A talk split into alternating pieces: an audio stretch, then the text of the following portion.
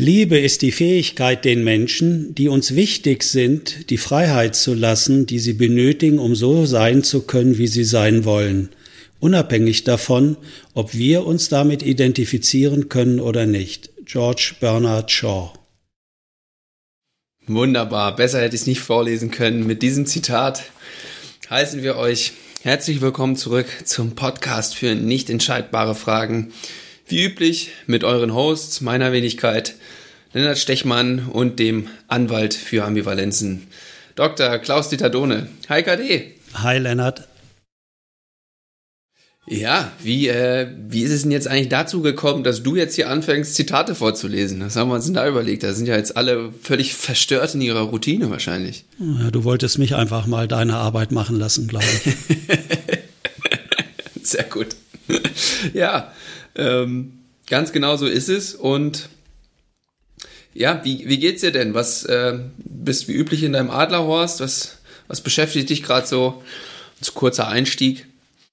Ja, ich bin tatsächlich in meinem Adlerhorst und äh, schaue auf eine große Wiese und dahinter beginnt ein Wald und auf dieser Wiese, solange wie ich hier lebe oder unterwegs bin, waren äh, schon Kühe, Rinder, äh, und so weiter, aber noch nie Schafe. Und jetzt, äh, als ich heute hierher gekommen bin, habe ich gesehen, sind hier so 50, 60 Schafe auf der Wiese. Und äh, so dass ich hier ganz viele Geschwister von dir vor Augen habe, Lennart. du schießt heute richtig scharf. ja, erst nimmst du meine Arbeit ab und dann werde ich auch noch zum Schaf degradiert. So, so. Da würde ähm, ich mal drüber nachdenken. Mhm, mhm. Jetzt müssen wir das nur noch irgendwie schaffen, dass ich hier oder dass ich hier in eine Stimmung komme, dass wir diesen Podcast hier auch noch sinnvoll aufnehmen können. Ja, aber ich meine, da sind wir doch schon gleich mittendrin. Warum hörst du das negativ, die Bewertung? Es könnte ja auch positiv gemeint sein. Ein erstmal Schaf wollt, zu sein? Ja, erstmal wollte ich dir was Gutes tun, dass du das Zitat nicht vorlesen musstest, um dich zu entlasten. Mhm. Ja, vielen Und Dank. gleichzeitig haben Schafe doch auch was sehr, sehr Angenehmes. Wenn ich allein das Fell sehe, die Beruhigung, die von denen ausgeht. Ja. Gut, lass ich mal so stehen. Kann ich mich mit anfreunden. Vielleicht brauche ich da noch einen Moment für. Ähm, ja, äh, zum Einstieg. Wir, wir haben ein bisschen Feedback bekommen zur letzten Folge.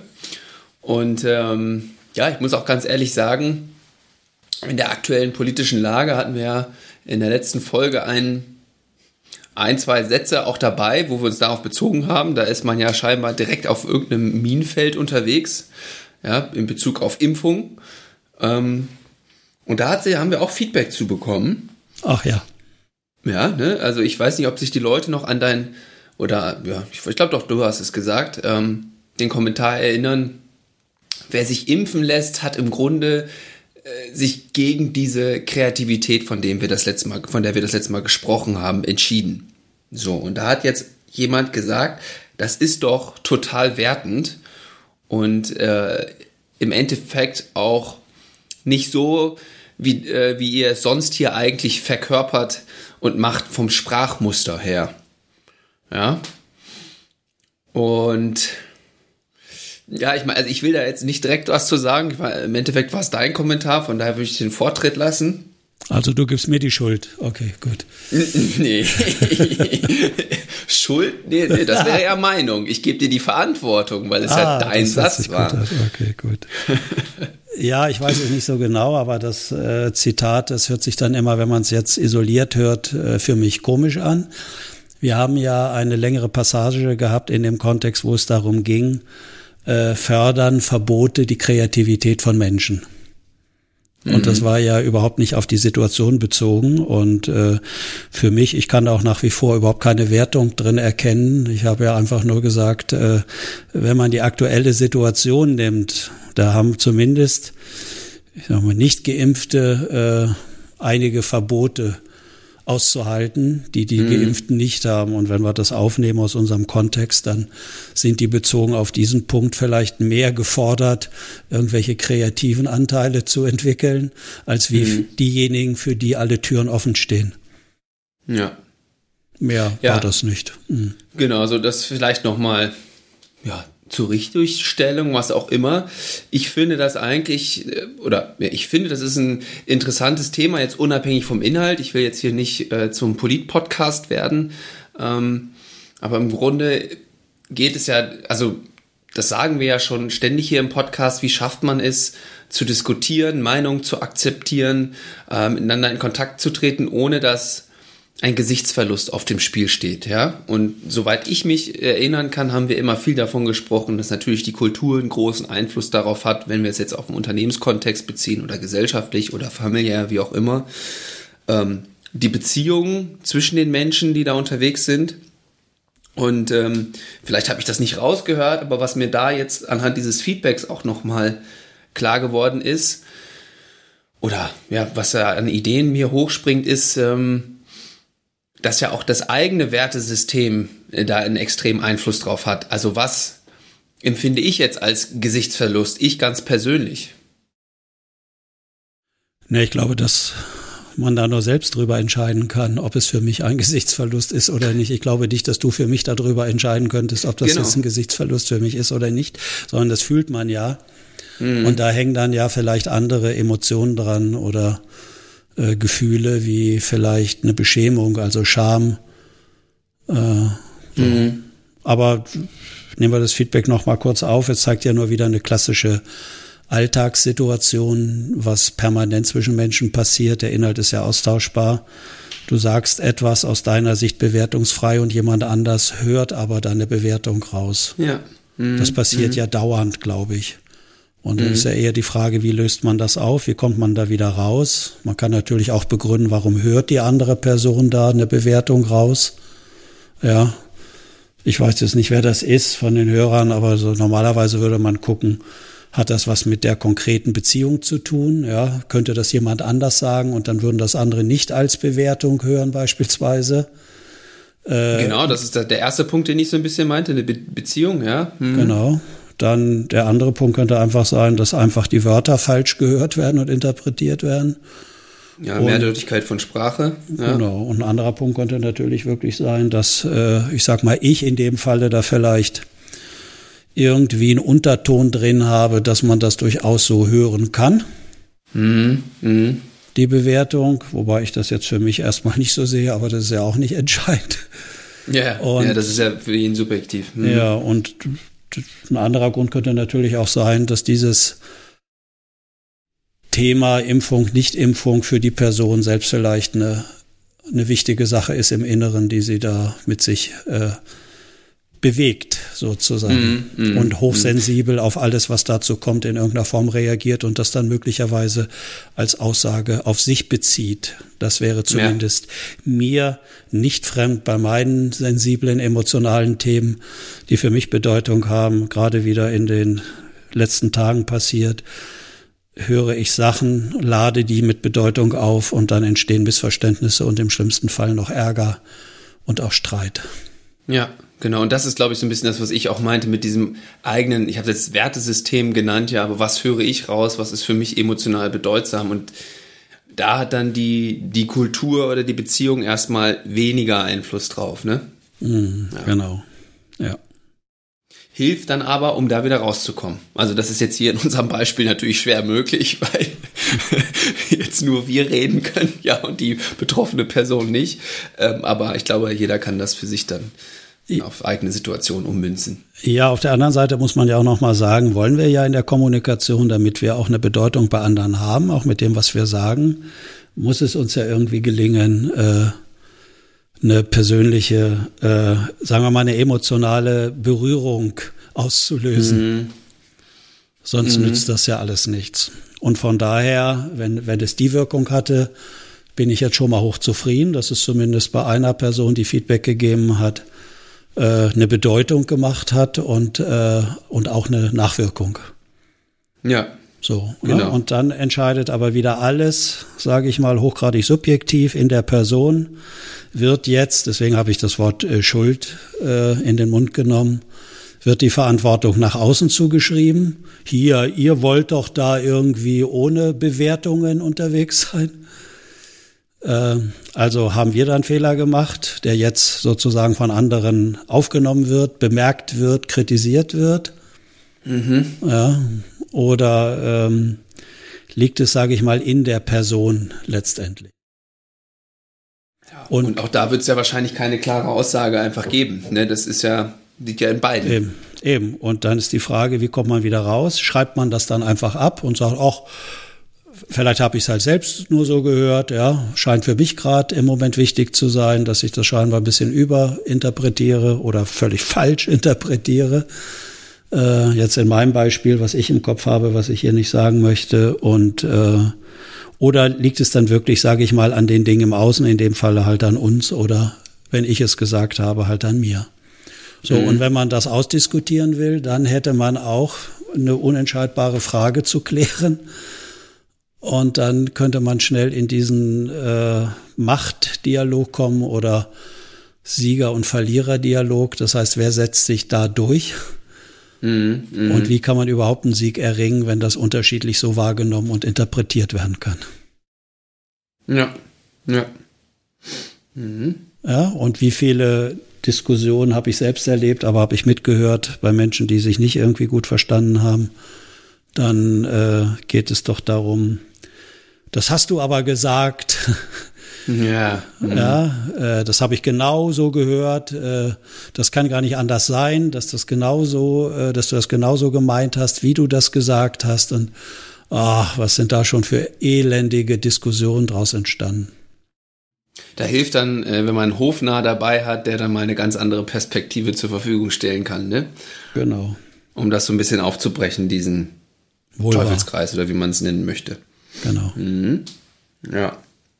Ja, ansonsten hat mich noch, äh, wir hatten ja in der vorletzten Folge oder ich weiß gar nicht, also ein, zwei, drei Folgen her nach Geschichten gefragt, wo genau diese äh, Kompetenz äh, erfragt wurde, ja, wo das Menschen in ihrer Kindheit erlebt haben, dass sie durch Verbote, sage ich jetzt mal allgemein, ähm, kreativ geworden sind und Fähigkeiten entwickelt haben, die sie ohne dieses Verbot äh, nicht, wahrscheinlich nicht so entwickelt hatten und dann für sich später nutzbar gemacht haben. Und da habe ich auch noch eine schöne Geschichte bekommen. Äh, wir hatten ja das Beispiel von Felix und das war bei dieser Person ähnlich. Die hat sich damals, äh, als sie jung war, so ein Spielesystem, wo ich jetzt den Namen vergessen habe, äh, das ist schon ein bisschen älter, das war mir nicht, nicht mehr bewusst, sich gewünscht hat, ja, aber die Mutter hat gesagt, nein, es gibt, das ist ja dann ausschließlich zum Spielen, das gibt es nicht, sondern du kriegst einen PC. So. Und dann hat diese Person natürlich Fähigkeiten und Skills entwickelt, sich das da so zurecht zu programmieren, auch auf diesem PC spielen zu können und äh, profitiert jetzt immer noch davon, äh, entsprechende Fähigkeiten am Computer entwickelt zu haben und hat das jetzt auch für sich beruflich nutzbar gemacht.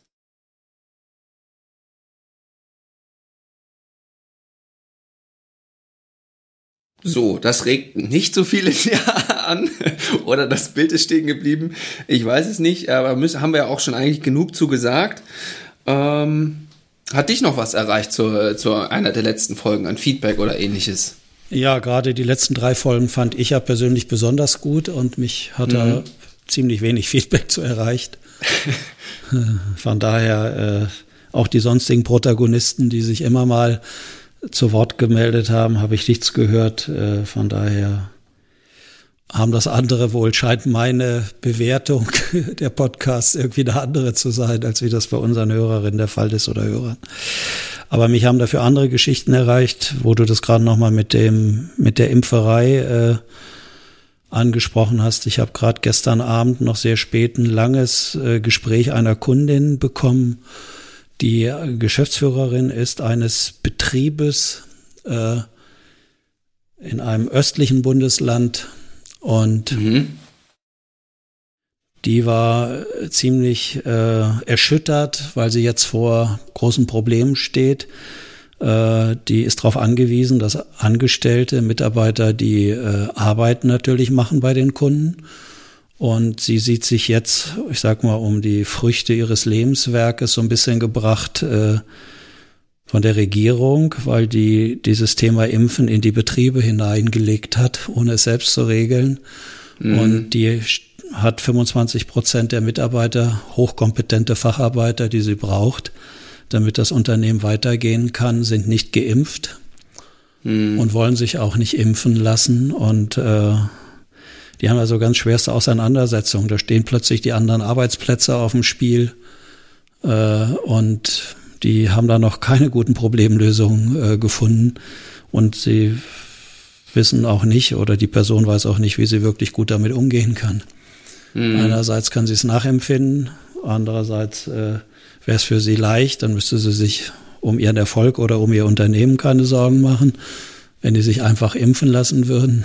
Also ganz äh, einfach nochmal ein Beispiel, was für neue Situationen auf äh, Unternehmenslenker und Entscheider, Entscheiderinnen zukommen, wenn sich so eine mhm. Situation mit einmal offenbart und darstellt. Da haben die ja vor kurzem auch nicht mitgerechnet und das äh, fordert jetzt schon einige Kreativität ab. Mhm, mh.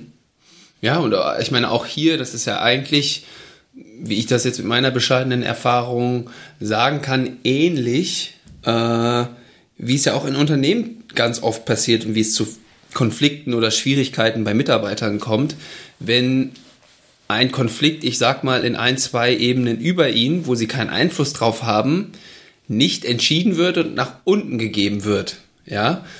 Und dann die Menschen damit umgehen müssen, die aber eigentlich gar keine Entscheidungsmacht haben, da wirklich was zu ändern. Ja. Und dann frisst die das so, ja, frisst die das letzten Endes auf. Also das habe ich jetzt auch schon ein paar Mal erlebt und das ist echt ganz schwierig, auch da dann, also da kann man auch als Berater dann wenig kluge Sätze in der Regel sagen, äh, weil die einfach wenig Einfluss auf der Sache haben, sondern da kann man dann einfach nur am Umgang damit, mit sich persönlich arbeiten. Also so habe ich es jetzt irgendwie immer.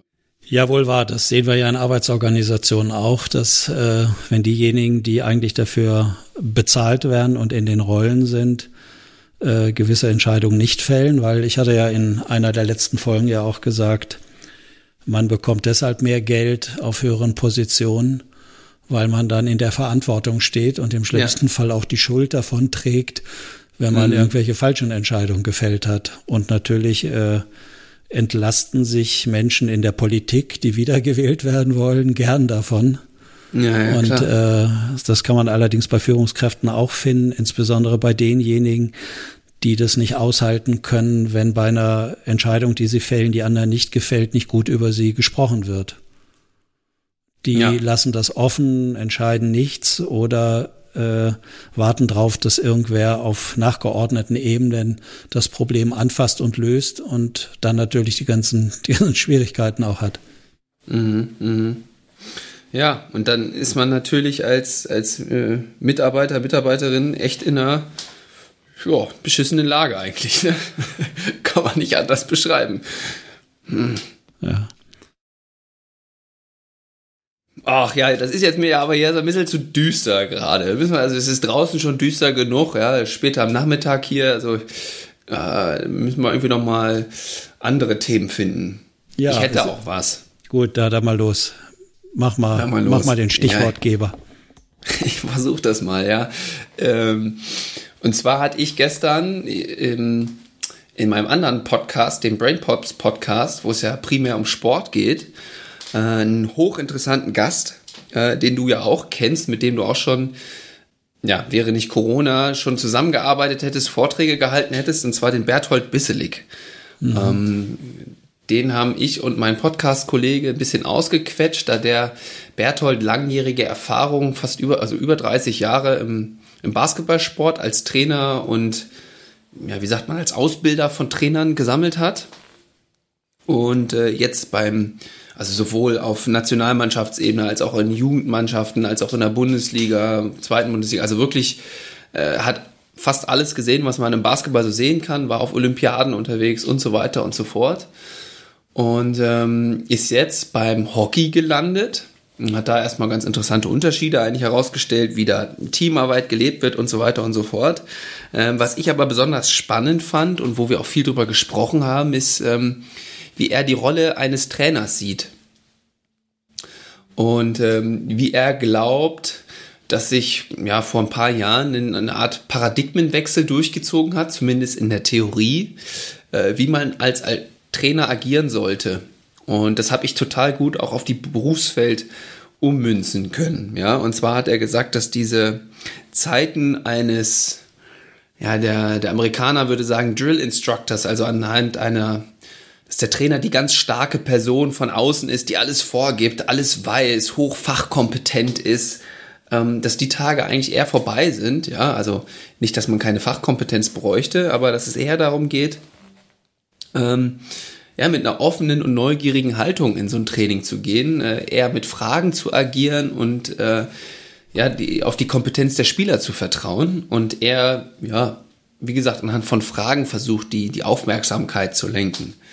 Äh, und da habe ich jetzt primär auch an uns irgendwo gedacht oder an mich selbst, ich kann ja nur für mich sprechen, ähm, wie ich meine Rolle als Berater äh, interpretiere und habe da ganz viel wiedergefunden. Ja, da sagen wir auch immer, Lösungen wären anmaßend. Und das hat mich total gefreut, das in dem Podcast ähm, überhaupt nochmal so zu hören. Und ich habe dir den ja auch heute schon zugeschickt. Das heißt, dir ist es jetzt nicht ganz neu. Ähm, und du hast auch schon ein bisschen reingehört. Was hast du denn da so, so rausgehört? Oder was war für dich spannend, nochmal zu hören? Ja, also erstmal ist mir eben noch der Satz eingefallen, wer fragt, führt. Aha. Ja, also, Hast du dir das ausgedacht oder hat das irgendein anderer kluger Kopf gesagt? Das kann ich jetzt nicht sagen, wer es gesagt hat. Ich glaube, dass die meisten Sachen, die ich weiß, sowieso andere schon mal gesagt haben.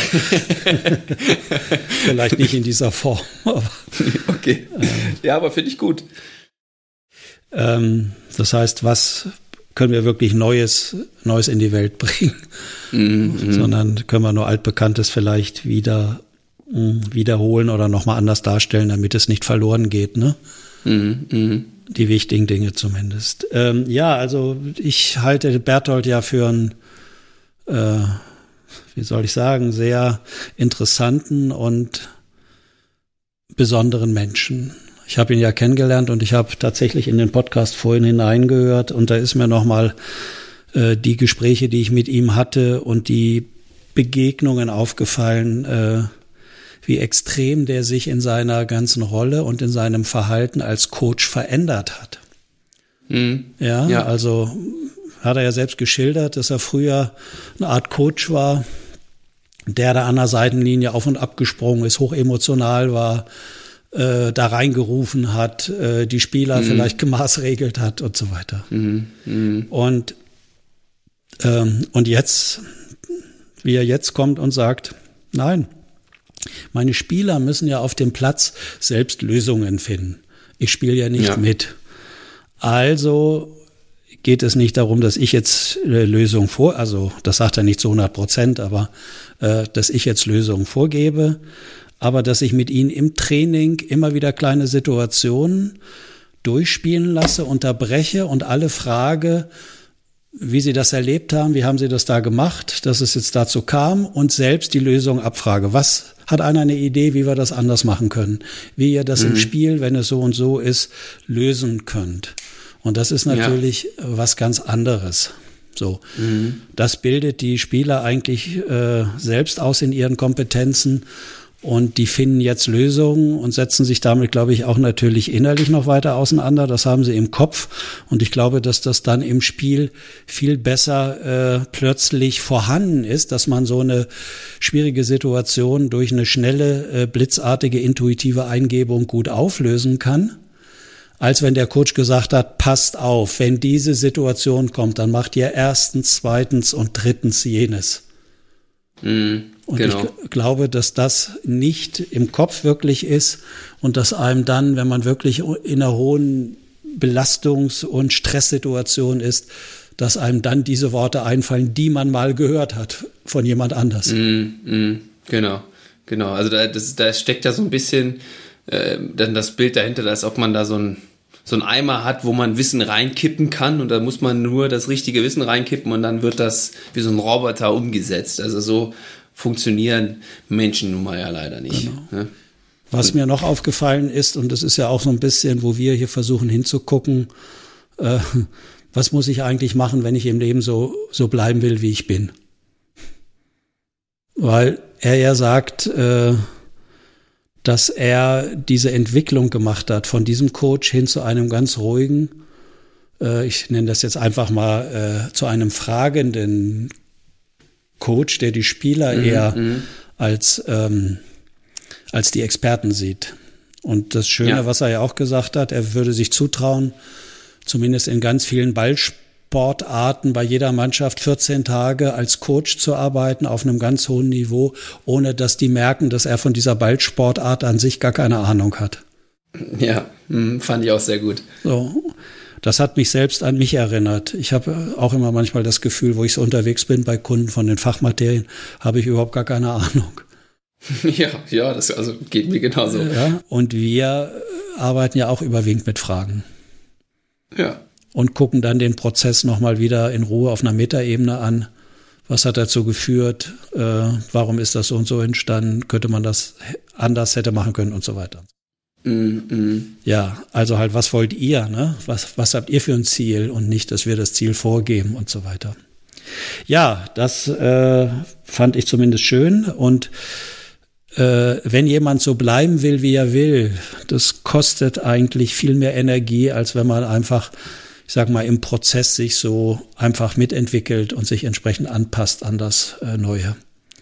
Ja, das heißt, mhm. Entwicklung, Lernen, Wachstum, Potenzialentfaltung mhm. äh, ist eigentlich in uns angelegt natürlich. Und wenn man diesen natürlichen Prozess, wie das halt Gerald Hüther so schön in seiner Metapher äh, des Babys oder des Embryos im Mutterleib gesagt hat, das wächst von der befruchteten Eizelle der Zygote zum im Schnitt, sagen wir mal, 53 Zentimeter großen Baby bis zur Geburt. Und das wächst jeden Tag über sich hinaus. Da gibt's keinen Plan, da muss ich das Baby nicht bewusst sagen, so jetzt muss ich erstens das machen, jetzt muss ich der Fuß ausbilden. Wenn sich der Fuß mhm. ausgebildet hat, dann kommt der andere Fuß dran. Mhm. Nein, mhm. wir entwickeln uns einfach aus uns selbst heraus. So. Und diejenigen, die diesen Prozess, warum auch immer, manchmal auch sehr schmerzhaft unterbunden haben oder er wurde ihnen unterbunden, ähm, die brauchen ganz viel Energie, um diesen natürlichen angelegten Entwicklungs- und Entfaltungsprozess äh, abzustoppen, beziehungsweise nicht äh, zur Ausprägung kommen zu lassen. Ist das so nachvollziehbar, was ich sage? Ja, ja. So, und die anderen, die gehen dann mit. So, und wenn du dann, ich meine, ich habe mich so ein bisschen in den Schilderungen wiedergefunden von Berthold vorhin. Ich glaube, dass ja, ich erst auch erst in den letzten sechs, sieben, acht Jahren oder so äh, viel mehr dahin gekommen bin. Ich muss nicht derjenige sein, der hier am meisten Expertenwissen hat heute. Ja. Sondern mhm. eher gucken, wo ist der Einzelne, wie ist der Einzelne hier unterwegs, wie spricht er, wie ist seine Beziehung zu den anderen in der Mannschaft, im Team, wie hören die, wie reagieren die auf ihn und so weiter. Mhm. Also das, was er sagte, eigentlich das Ich zum Du und das Ich zum Wir.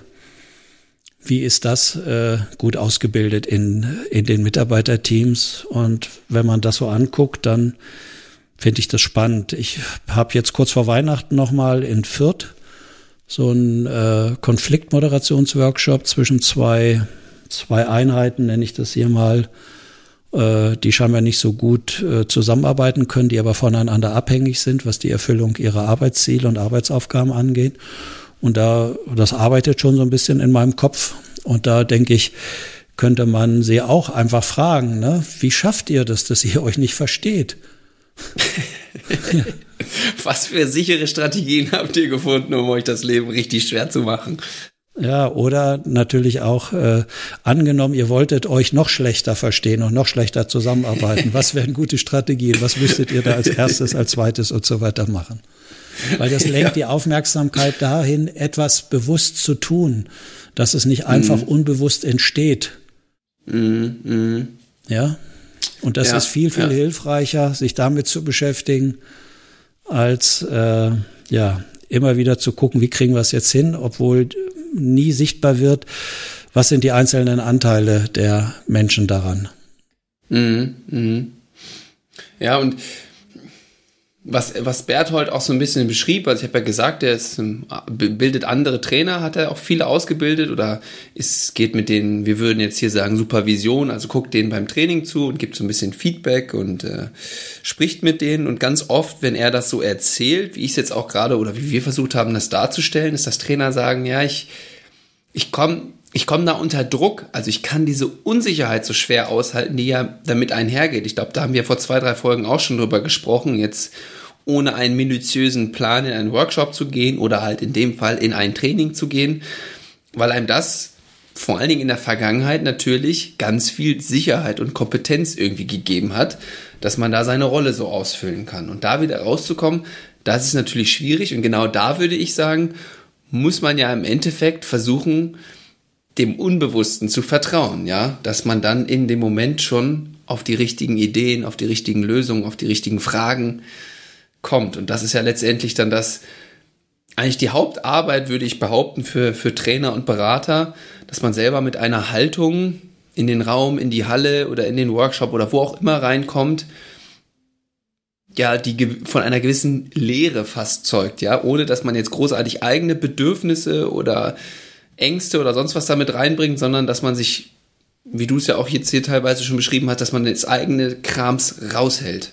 Ja, ich würde gern, bevor du noch länger ausführst, äh, zum ersten ja. Teil nochmal mhm. kommen, weil da waren schon so viele Aspekte eben in deinen Ausführungen enthalten. Die, ich würde gern diesen ersten Aspekt nochmal aufnehmen, wo du gesagt hast, Unsicherheit aushalten. Und deswegen kann es gut sein als Bewältigungsstrategie für Menschen, ich entwickle mir, bevor es losgeht, einen optimalen Plan.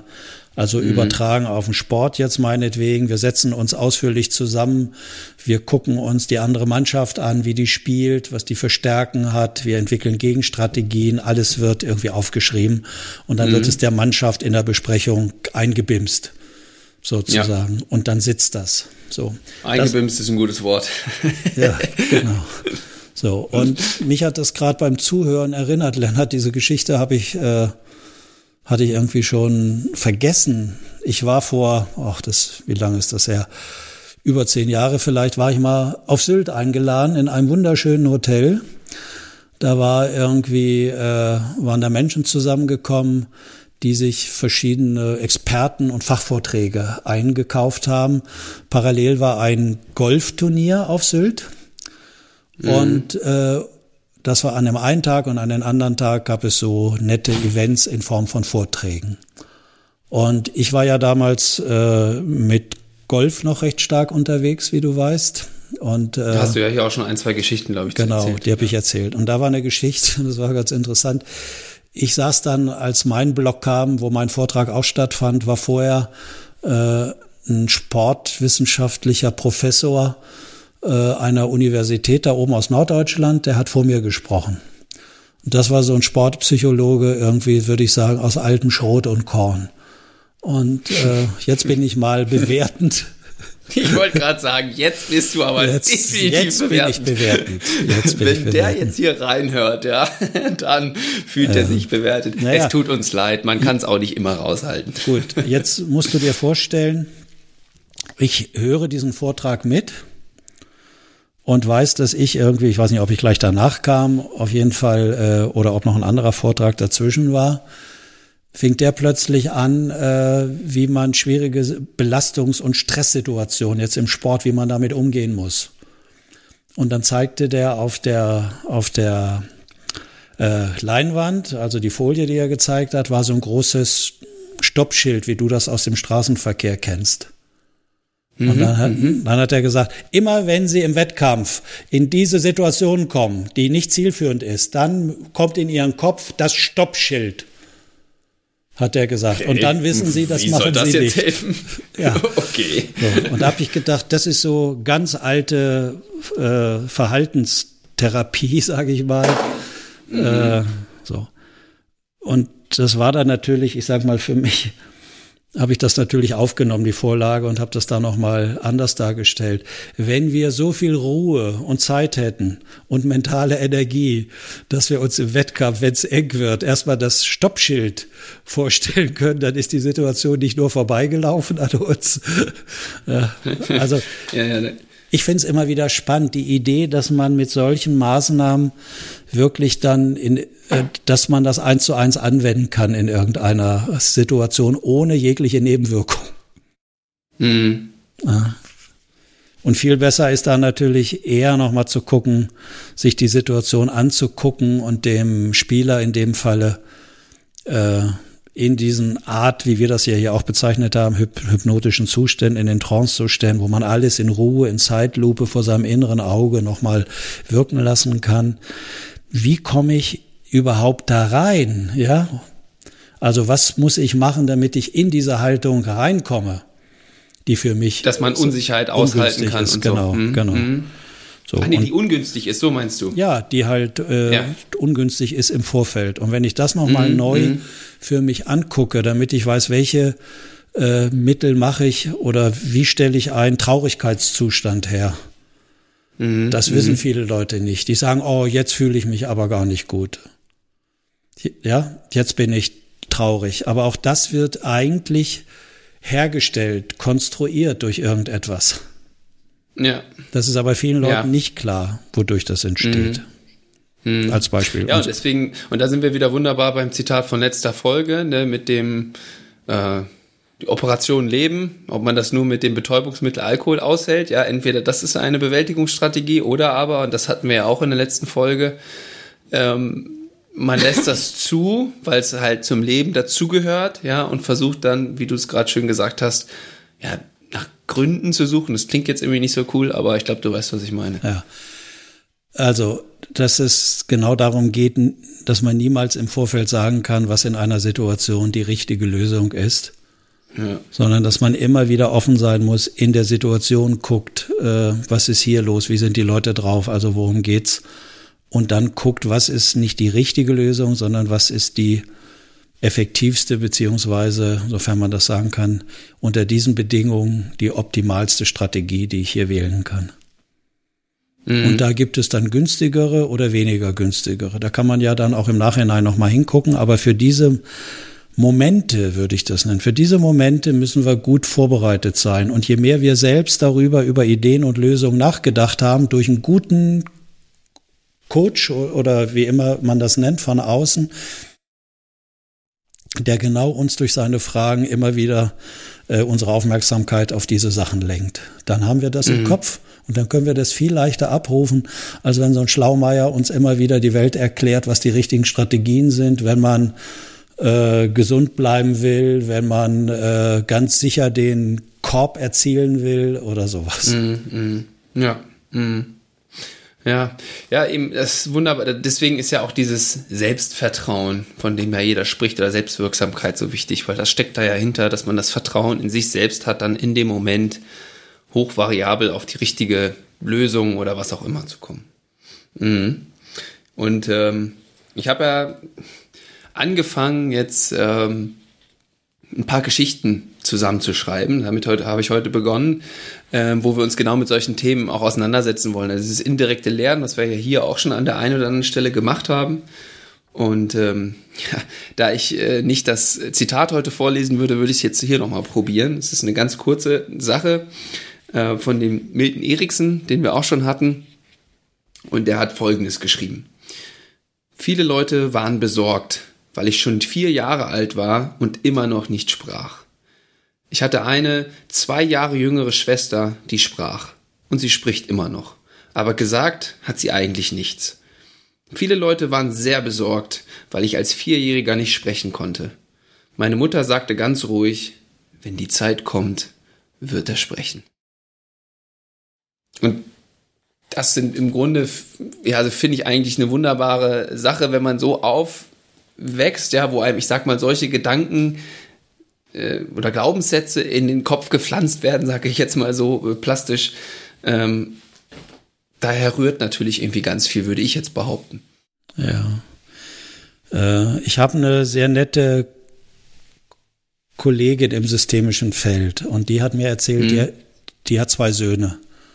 Hm. Und als der eine Sohn äh, halt herangewachsen ist, zeigte der so Auffälligkeiten und Symptome Ticks und Verzerrungen im Gesicht, glaube ich, war es. Mhm. Auf jeden Fall irgendeine sehr auffällige Symptomatik. Jetzt war die natürlich in diesem klinischen therapeutischen Feld unterwegs und hatte selbst Freundinnen und Kollegen und was weiß ich in der Familie, die sie immer darauf aufmerksam machten, dass mit ihrem Sohn was nicht stimmt. Ja, oh, und, ja äh, genau, das sie, hilft, danke. Ja, und sie müsste da unbedingt doch mal was machen und Da gibt's doch auch Expertinnen und Experten oder zur Psychotherapie oder medikamentös oder was weiß ich. Also mhm. die waren, haben ihr das immer wieder gesagt und so und sie hat, und das hat diese Geschichte, fällt mir jetzt auch gerade wieder ein, hat mich berührt. Sie hat immer die Haltung eingenommen. Ja, das kann man so sehen, ja. Aber für mich ist es halt nur eine besondere Eigenart von meinem Sohn. Keine, keine Störung, die in irgendeiner Form behandlungsbedürftig ist. Ja? Sehr schön. Und er wird damit auch gut zurechtkommen. Vielleicht ist es bald wieder weg.